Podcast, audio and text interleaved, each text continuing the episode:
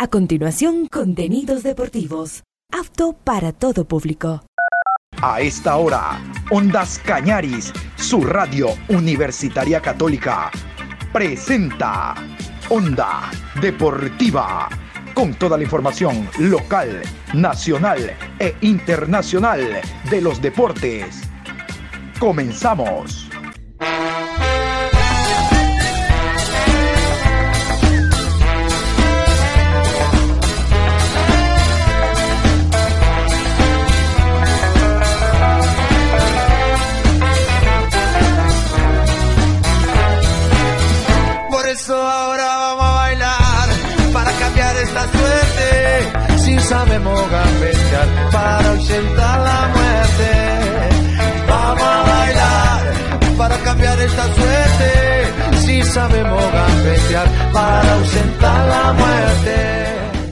Hola, ¿qué tal? Buenas tardes. Aquí estamos iniciando la programación Onda Deportiva a esta hora, hoy miércoles 5 de abril, programa 1175 a lo largo del día. Vamos a hablar de Libertadores, de Suramericana, porque ustedes saben que los equipos ecuatorianos están inmersos en estos torneos internacionales que se iniciaron el día de ayer. Ayer ya fue el turno de Independiente del Valle y del equipo de Liga Deportiva Universitaria de Quito. Hoy vamos a hablar del Club Sport Emelec. Emelec juega el día de hoy, 5 de la tarde, en el Centenario, en la República Oriental del Uruguay, ante el conjunto de El Danubio. El Emelec con algunas bajas y demás. Eso les vamos a contar más adelante cuando hablemos del cuadro eléctrico. Vamos a iniciar la programación de esta manera.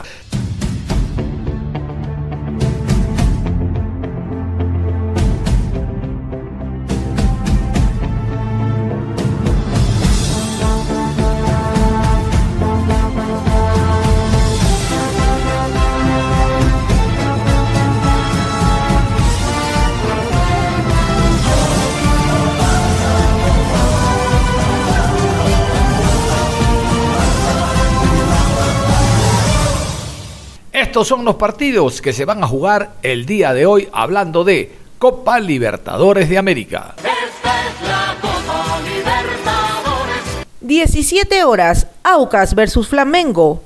A la misma hora, Patronato recibe a Atlético Nacional. 19 horas, Cerro Porteño versus Barcelona. Ñublense enfrenta a Racing. 19 horas con 30, Sporting Cristal versus Fluminense y Bolívar recibe a Palmeiras. 21 horas, Deportivo Pereira versus Colo Colo. Dos equipos ecuatorianos entonces el día de hoy en el marco de Copa Libertadores de América. Hablamos de local, el Papá Auca recibiendo a Flamengo de Brasil, mientras que Barcelona jugará ante Cerro Porteño. Cerro Porteño Barcelona, 19 horas de Ecuador. También habrá partidos el día de hoy en el marco de la Copa Suramericana. Estos son los encuentros de la Copa Suramericana del día de hoy. 17 horas, Fortaleza versus Palestino. Oriente Petrolero recibe a Estudiantes. Danubio versus Emelec. 19 horas, América Mineiro se enfrenta a Peñarol. Gimnasia versus Universitario. Escuchaban la Sudamericana, hoy 5 de la tarde, el Emelec ante Danubio, Danubio Emelec en el Centenario. Saben ustedes, me enteré de que para este partido, Danubio no es de los grandes, el Centenario es un estadio enorme, resulta de que hay un, un agregado especialísimo para este compromiso. Generalmente cuando un equipo actúa, los socios, los hinchas, los socios de ese equipo presentan su credencial y tienen un descuento. Bueno, para este partido, socio de cualquier equipo de Uruguay tiene descuento para este partido. Usted es socio de Peñarol, de, de, de, de el Nacional, de cualquier equipo, de cualquier equipo defensor, cualquier equipo, presenta y ya le dan un descuento. Porque con el Danubio no se va a llenar el estadio ni de lejos, peor con gente del ML que no viajó, si el equipo viajó en tres partes. Bueno, vamos a iniciar entonces con Copa Sudamericana.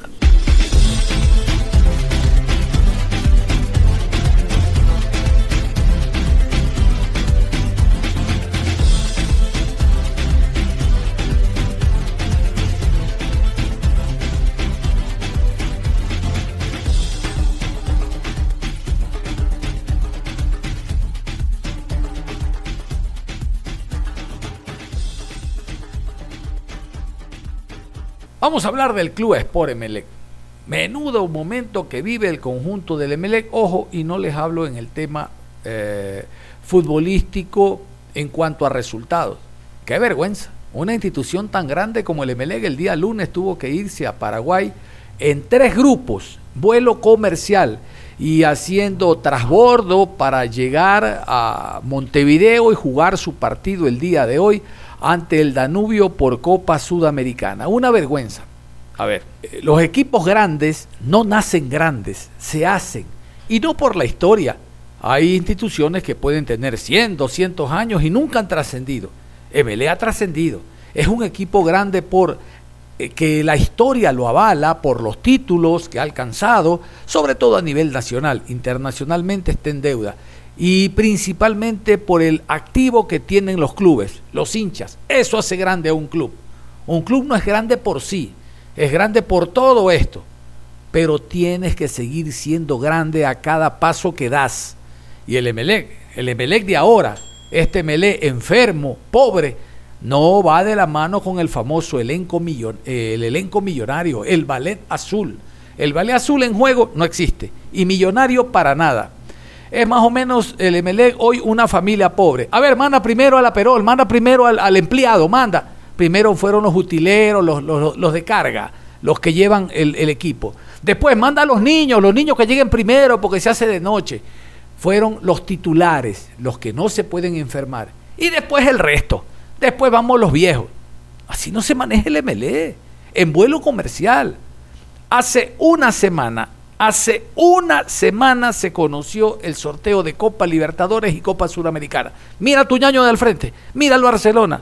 Alquilo un charter y resulta que hay un precio para socios y un precio para hinchas. Alquilo un charter y nadie me jode. Resulta que yo me voy a Paraguay haciendo escala en Perú para tanquearme y voy directo a Paraguay para el partido de hoy del Barcelona. MLE en vuelo comercial. Y eso no es todo, les cuento. ML juega el miércoles, pero está regresando en vuelo comercial igual como se fue en tres grupos el viernes a las 2 de la mañana. Viernes 2 de la mañana llega a Ecuador ML. ¿Sabe qué? Para jugar su primer partido en la altura ante el Aucas. Primer partido en la altura, en la Liga Pro ante el Aucas. Ese Aucas que es el campeón del fútbol ecuatoriano. ¿Qué les parece? ¿Por qué les digo viernes 2 de la mañana? Porque ¿y dónde va a entrenar? En el avión. ¿Dónde va a entrenar? En el aeropuerto. O a lo mejor hacen un picado en la pista. No, no, no. Vea, si no se tiene los recursos o la capacidad para eh, intentar captar una dignidad, mejor no se meta, mire nomás, sea de la familia Miranda, esto para el ingeniero Pileggi. El hombre de esto, no conoce, conocerá de ciclismo, de voleibol, de, de boxeo, pero de esto, del tema fútbol, no conoce. Hace una semana fue el sorteo. Y el hombre no se preocupó de un charter. No me venga a decir que el Ebelé está chido. Hay 1.225.000 dólares que, ganó el Ebelé por estar clasificado a Copa Suramericana. Presta un banco porque te va a pagar con Mebol. Mebol te acredita a tu cuenta. Pero un vuelo charter que no tenga el directivo del MLE. Bien, jolilo, dijo el chito. Bien, jolilo. Así está el MLE el día de hoy. Una lástima.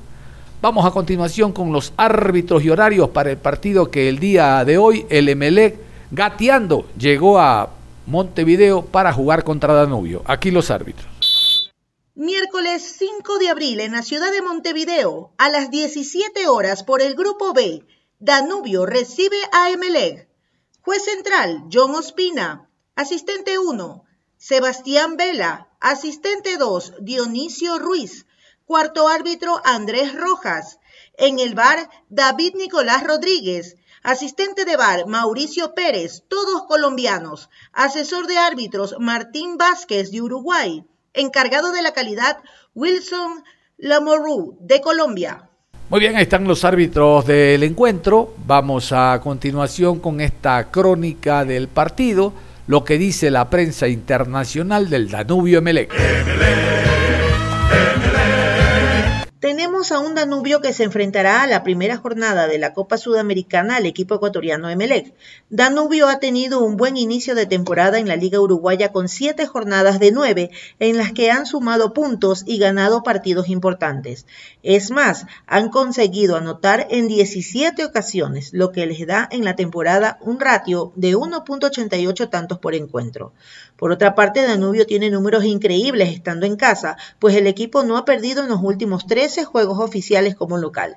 Su defensa también está bien parada y será bastante difícil superar a este equipo, pues solo ha encajado un gol jugando como local en el 2023. Emelec ha tenido un inicio de temporada mucho más corto que Danubio, pues apenas se han disputado cuatro jornadas de la Liga Ecuatoriana, de las cuales han jugado dos y han ganado dos y han perdido dos. El equipo lleva seis anotaciones en lo que va de la temporada y han recibido cinco en contra. Sin duda alguna, su fuerte hasta el momento ha sido jugar en casa, de lo cual no podrá disfrutar en esta ocasión. De visitantes han tenido dos derrotas y números preocupantes de goles permitidos, aunque han logrado tener un promedio de 1.5 anotaciones por juego. Registran dos y medio en contra.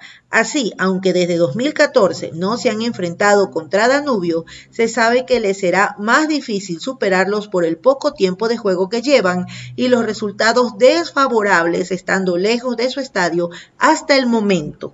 Antes de ir con alineaciones y demás, quiero contarles eh, y que ustedes escuchen, este es el parte médico oficial del Club Sport Emelec. Aquí están los jugadores que no podrán estar presentes en el encuentro de hoy.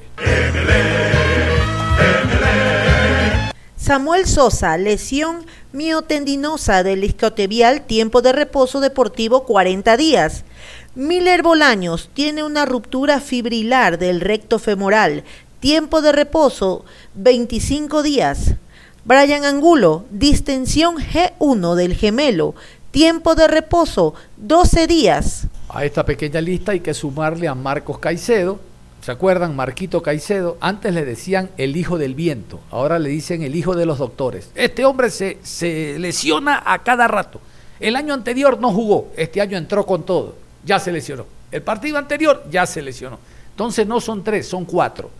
Vamos con la nómina. Esta es la nómina oficial del Emelega, ahora sí, la que se encuentra en Montevideo, Uruguay. La nómina que viajó por partes. Jugadores. Pedro Ortiz, Gilmar Napa, Romario Caicedo, Brian Carabalí, Edgar Lastre, Fernando León, Aníbal Leguizamón, Caín Fara, Blainer Agrón, Cristian Cruz, Carlos Villalba, José Alberti, Joseph Espinosa, Tommy Chamba, John Jairo Sánchez, Diego García, Cristian Valencia, José Ceballos y Alejandro Cabezas, Cuerpo Técnico, Miguel Rondelli, Omar Andrade, Diego Mafla, Freddy Bone y Miguel Ceballos. Cuerpo médico, doctor Celio Romero y doctor Joshua Cabrera. Ahí estaba la unidad técnica y el cuerpo médico del Club Sport MLE. Habrá que ver pues si fueron por partes también. Vamos a continuación con la alineación. El Danubio, el equipo uruguayo y los 11 en el terreno del centenario. Mauro Goicochea, Rafael Haller, Lucas Ferreira, Martín Rea, Facundo Sarabia, Leandro Sosa, Juan Andrés Millán, Franco González, Sebastián Fernández, Guillermo May y Alejo Cruz. Primera vez o hace tiempo que Meleno juega en el Estadio Centenario de Montevideo. Vamos con los 11 de Miguel Rondelli. Ojalá no le vaya mal a Rondelli, porque en el campeonato le va de cabeza. Vamos a continuación con los 11 eléctricos en el Estadio Centenario. Pedro Ortiz, Romario Caicedo, Aníbal Leguizamón, Luis Fernando León, Cristian Cruz, José Alberti, José Ceballos, Diego García, Carlos Villalba, Brian Carabalí y Alejandro Cabeza. Vamos a escuchar a los jugadores del club Sport MLE que se encuentran en Uruguay, como les decía. Comenzamos por el juvenil Gilmar Napa, el joven que clasificó al Mundial Sub-20. Vamos con Gilmar Napa y la opinión que tiene de este partido. Meta para llegar a instancias finales en Sudamericana? Eh, sí, la verdad que venimos trabajando bien y creo que vamos a pelear lo mejor ahora en la Sudamericana. Gilmar, eh, ¿cómo te sientes? Ahora vas a jugar un campeonato internacional, tienes la oportunidad de estar eh, en este campeonato, ¿cómo te sientes en lo personal? Es una experiencia muy linda, ¿no? El estar, ¿no? Creo que el estar ya se siente bien y creo que estamos para grandes cosas. ¿Cómo han analizado este rival del miércoles? Un rival muy fuerte, no muy complicado, pero creo que hemos venido trabajando bien en la semana, en estos días, para poder afrontarlo de la mejor manera. ¿Creen que el grupo es parejo, el grupo de Sudamericana? Eh, sí, es un buen grupo, son rivales fuertes y creo que estamos para competir todos de la mejor manera. ¿no? Eh, fuerte, como te digo, creo que Danubio es un buen rival, uno de los mejores equipos en Uruguay, pero nosotros hemos venido trabajando bien y lo vamos a hacer de la mejor manera. Mirar la página de lo que pasó el fin de semana, ahora 100% en el partido. Eh, sí, ya lamentablemente no se pudo sacar un buen resultado, pero el equipo está enfocado en lo mejor y vamos a seguir trabajando. Gracias. Gracias, Gilmar. Brian Carabalí, lateral o extremo por derecha, dependiendo si Romario Caicedo lo ubica a Rondelli y cómo se levante Rondelli. Brian Carabalí, ya tiene experiencia, el ex Deportivo Cuenca a continuación. Sí, se era un partido que en la mente teníamos pensado ganar porque en la costa mismo, ahora, ahora pensar en, el inicio de Copa que, que es muy importante para nosotros, eh, arrancar con, con pie derecho y más que nada conseguir los tres puntos. ¿Cómo han visto este rival, Danubio? Sí, más que nada la, la tenencia de pelota, que es un equipo que tiene mucha paciencia, creo que va a ser primordial que le quitemos la pelota y nosotros poderla tener también. Si bien es cierto, es muy poco tiempo de trabajo, quizás del partido que tuvieron este sábado a lo que va a ser el miércoles, pero ¿cómo han estado quizás trabajando ya estos pocos días? Sí, trabajando. O sea, nosotros sabíamos que ya se nos venía la doble competencia, la, la para nos sirvió para, para entrenar más, para prepararnos de la mejor manera. Sabemos que, que por ahí el resbalón del sábado no, no nos puede afectar para lo que es el inicio de la Copa. Brian, en lo personal, ¿cómo te sientes y cómo sientes que está el grupo luego de todo lo que ha pasado durante la semana, este futbolístico y también lamentablemente la derrota del día sábado frente al PIN? Sí, pare- o sea, siempre se habla, pareciera que, que el grupo estuviera, estuviera mal, pero nosotros sabemos por lo que peleamos, sabemos lo- los objetivos claros que tenemos, queremos pelear los dos frentes, el grupo está unido y, y nada más nos toca demostrar en la cancha y con victorias. Es la única forma de demostrar a la gente que estamos unidos. Con lo que usted ha dicho y todo lo que ha pasado, se vio un MLE que quiso ganar, quiso sacar un buen resultado en Manta, pero el aficionado dice que le quedan debiendo todavía. ¿Usted qué dice al respecto? el hincha, el hincha es hincha, el hincha siempre va a querer más de su equipo y, y es comprendible. Nosotros trabajamos para mejorar día a día, para que la idea del profe Miguel sea clara y, y concisa y como te digo, el hincha siempre va a querer más. Nosotros entrenamos todos los días para, para poder complacer la- a- a- al hincha y más que nada conseguir victoria que por ahí hay a veces que se juega mal, se juega bien, pero cuando ganas todo es lindo. Gracias, Brian. Pepe Pancho Ceballos, José Francisco fue el último en llegar, como dice la canción, en su auto rojo. El hombre llegó y reparen lo que dice cuando le consultan sobre el tema Dixon Arroyo. Dice, bueno, cada quien que arregle lo suyo. Este no se moja el poncho por nadie, como debe ser, ¿no? Cada quien que arregle lo suyo. Cada quien que vea y revise su actuación, ¿no? Cada quien que se manifieste en torno a las bravatas que tiene dentro del club. Ceballos dice, a mí que me revisen. José Ceballos. Estamos en ese proceso, ¿no? Obviamente está costando estos puntos que no deberían estar, sea, somos conscientes de eso, pero estamos en el proceso de, de encontrar el funcionamiento que necesitamos para poder sacar buenos resultados. José Francisco, en el plano del grupo, ¿cómo se sienten? Bueno, vienen de perder un partido importante allá en Manta, bueno, Puerto Viejo, y ahora les toca ir a jugar en Copa Sudamericana. Nunca es bueno, ¿no? Nunca es bueno perder, así que trataremos de que en este partido próximo que tenemos hacer las cosas de, de mejor forma para, para poder tener los resultados que esta institución tan grande merece. José Francisco, ¿cómo tomas en el plano personal, obviamente, todas estas situaciones ajenas a lo extradeportivo que quizás no deberían influir, pero quizás sí preocupan un poco a la plantilla? Nosotros como futbolistas nos dedicamos a, a entrenar día a día y a tratar de hacer las cosas lo mejor posible durante los partidos. Nosotros estamos enfocados en eso. De ahí las cosas que pasen al exterior lo resolverán las personas que, que tengan que hacer. ¿Qué se le puede decir a la hinchada en este caso? Yo sé que no deben estar contentas con este último resultado, pero que, estamos haciendo todo lo posible para, sacar adelante, que este año estamos muy ilusionados y que nos sigan apoyando porque no los vamos a defraudar. José Francisco, sobre las ausencias, eh, no va a estar Miller, no estará tampoco Sosa, tampoco va a estar Brian Angulo. Eh, ¿cómo, ¿Cómo lo hacen o cómo se sienten ustedes como grupo eh, en este partido de Copas Americanas? Una lástima, ¿no? Porque son grandes jugadores que incluso venían parte siendo parte del once titular, pero seguramente habrán compañeros que los que lo reemplacen lo van a hacer bien. Onda Deportiva.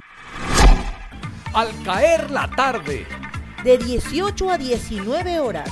Tu programa deportivo trae más información, más noticias, más minutos. Onda Deportiva. Desde el lunes 10 de abril, en su nuevo horario, de lunes a viernes de 18 a 19 horas. De lunes a viernes de 18 a 19 horas. Onda Deportiva. Te esperamos, porque el mejor jugador eres tú. Antes de cerrar vamos a cambiar de tema, vamos a hablar de la selección sub-17, concretamente hablamos del suramericano que se está realizando en nuestro país, esta primera fase en nuestra ciudad. Como habíamos indicado en la mañana, hoy juega Ecuador, hoy juega Ecuador en un nuevo escenario deportivo, el Estadio Monumental, ya que el Estadio Cristian Benítez, donde está actuando Ecuador y el Grupo A, no puede ser posible porque realmente la cancha no está en buen estado. Se espera que para la siguiente jornada se vuelva a ese, escenario deportivo. Vamos por ahora con, con los partidos que se juegan el día de hoy y los horarios. Por el grupo A, 16 horas con 30, Chile enfrenta a Colombia y a las 19 horas, Uruguay versus Ecuador. Por el grupo A en el Monumental, no olviden, Estadio Monumental, porque los partidos designados de este grupo estaban en el Cristian Benítez. Reitero, se está trabajando intensamente para tratar de recuperar el gramado. Cabe indicar que el día de ayer en Guayaquil nuevamente hubo una fuerte lluvia a lo largo del día y realmente que uno ve difícil la posibilidad de que retorne eh, los, mm, las selecciones del grupo A a jugar al Cristian Benítez. Vamos con la tabla de posiciones, recordar que Ecuador en la fecha número 3 descansó, hoy vuelve después de las dos primeras teniendo actividad ante Brasil y Colombia. La tabla de posiciones al momento del grupo A del sudamericano sub-17 arroja estos números. Primero Brasil, 7 puntos más 5. Segundo Ecuador, 4 puntos más 4. Tercero Chile, 3 puntos menos 1. Cuarto Uruguay, 1 punto menos 2. Quinto Colombia, 1 punto menos 6. Esos son los números que arroja la tabla de posiciones. Hay que indicar que ya no solo están en la mira, sino que ha dejado de ser rumor. Hay conversaciones directas ya para que por lo menos tres jugadores del combinado ecuatoriano emigren al fútbol internacional. El uno, ustedes saben, es Páez, prácticamente su futuro será en el fútbol inglés. El otro es el arquero Loor de los registros de Así es, Independiente del Valle. Y el otro es el jugador Obando. ¿Se acuerdan el jovencito, aquel que en Barcelona debutó y falló un penalti? Bueno, el muchacho recién tiene 16 años, así que hay grandes posibilidades de que se vaya al fútbol italiano. Bien por Barcelona, porque no deja de ser un ingreso económico muy importante para el club y para el jugador. Para el jugador y para el club. De esto sirven, para esto sirven los torneos. Vamos a cerrar la programación a esta hora de la tarde, invitándolos a que continúen en sintonía de Ondas Cañaris. Listo está Patricio San Martín con clásicos por siempre. Pila Miguelito. Isis Bonilla luego vendrá con parada musical. No se cambien, continúen en sintonía de Ondas Cañaris. Si sabemos para la muerte.